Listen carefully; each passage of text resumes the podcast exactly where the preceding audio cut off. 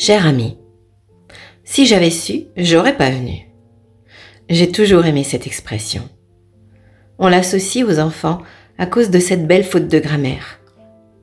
Elle a aussi quelque chose de spontané et de sincère. Une expression qui vient du cœur quand elle passe nos lèvres. Comme un aveu d'impuissance, de désespoir, de découragement. Et pourtant oui, maintenant on est là, et bien là. Il y a bien des moments où je dirais, si j'avais su que la vie était si difficile, je ne serais pas venu sur Terre. Je ne me serais pas laissé naître. Je n'aurais pas eu ce courage. C'est sûrement pour cela que dès la naissance, que j'appellerais plutôt un passage, nous avons cette faculté d'occulter certains moments. Il paraît que notre venue au monde, transposée à l'échelle d'un adulte, serait traumatisante. Alors, oublier, c'est un acte de survie le cerveau enfouit profondément ce qui pourrait nuire à notre survie. Physique, émotionnelle. Et puis, pourquoi cela ressurgit?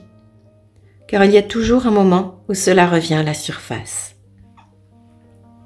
Parfois aussi, certaines épreuves sont si difficiles qu'il vaut mieux ne les traverser qu'une fois. Ne pas savoir ce qui nous attend avant est, en réalité, une vraie chance si nous savons la saisir. C'est se présenter nu, vierge de l'expérience. Peut-être avec une préparation, certes, mais sans l'expérience et ses traces, que nous appelons Devasana. Toute expérience laisse des traces agréables ou traumatisantes, et notre mental, toujours prompt à exagérer, va les embellir ou les enlaidir, nous laissant avec ces traces exacerbé. Arriver devant une épreuve sans conditionnement mental, c'est presque impossible. C'est pourtant la meilleure façon de la traverser et d'avoir nos pleines capacités. Une épreuve peut et même doit se préparer. Il ne faut pas confondre la préparation avec nos divagations mentales. Une fois que l'on a passé l'épreuve du feu, que l'on a été mis à terre. Il en faut du courage pour se relever et retourner en affronter de nouvelles.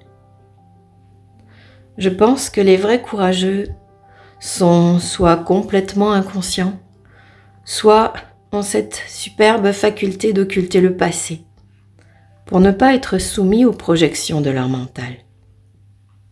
Oui, il faut du courage pour vivre pour vivre au milieu de la foule des amis ou de la foule des inconnus, pour se prêter à tous les jeux, endosser tous ses rôles, vivre toutes ses vies, pour supporter toutes les souffrances, pour continuer à avancer.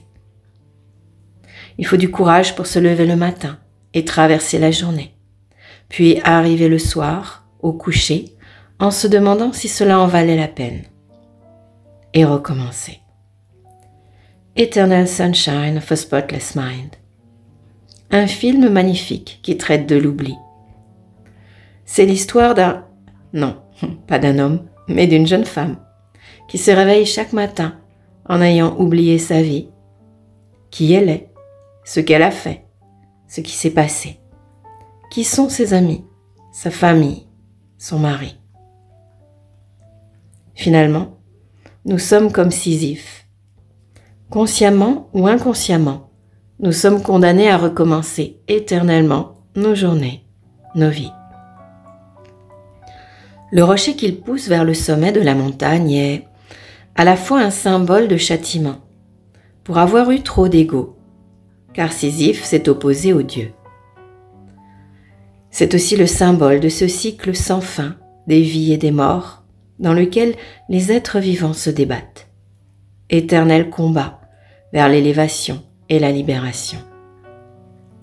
Et nous sommes condamnés à ce recommencement tant que nous n'aurons pas atteint la libération, l'ultime réalité. Oui, il en faut du courage. Heureusement, ce courage se travaille. En faisant la part des choses entre nos projections et les faits, Cela s'appelle la discrimination. En abandonnant les réactions, les pensées, les émotions. cela s'appelle le détachement. En s'exerçant au quotidien, avec la plus petite expérience ou épreuve, avec la même application ou détermination que si nous étions devant l'épreuve ultime. Au fond, toutes ces épreuves que nous traversons, ne sont-elles pas uniquement des répétitions de l'épreuve du feu, celle de notre mort? Avec, à chaque fois, la possibilité de comprendre ce que nous avons raté, de nous améliorer, de mieux accepter, digérer. Finalement, c'est une chance. Quand nous l'aurons compris, les Sisyphes que nous sommes se libéreront du châtiment pour redevenir des candides, pleinement heureux dans l'instant présent.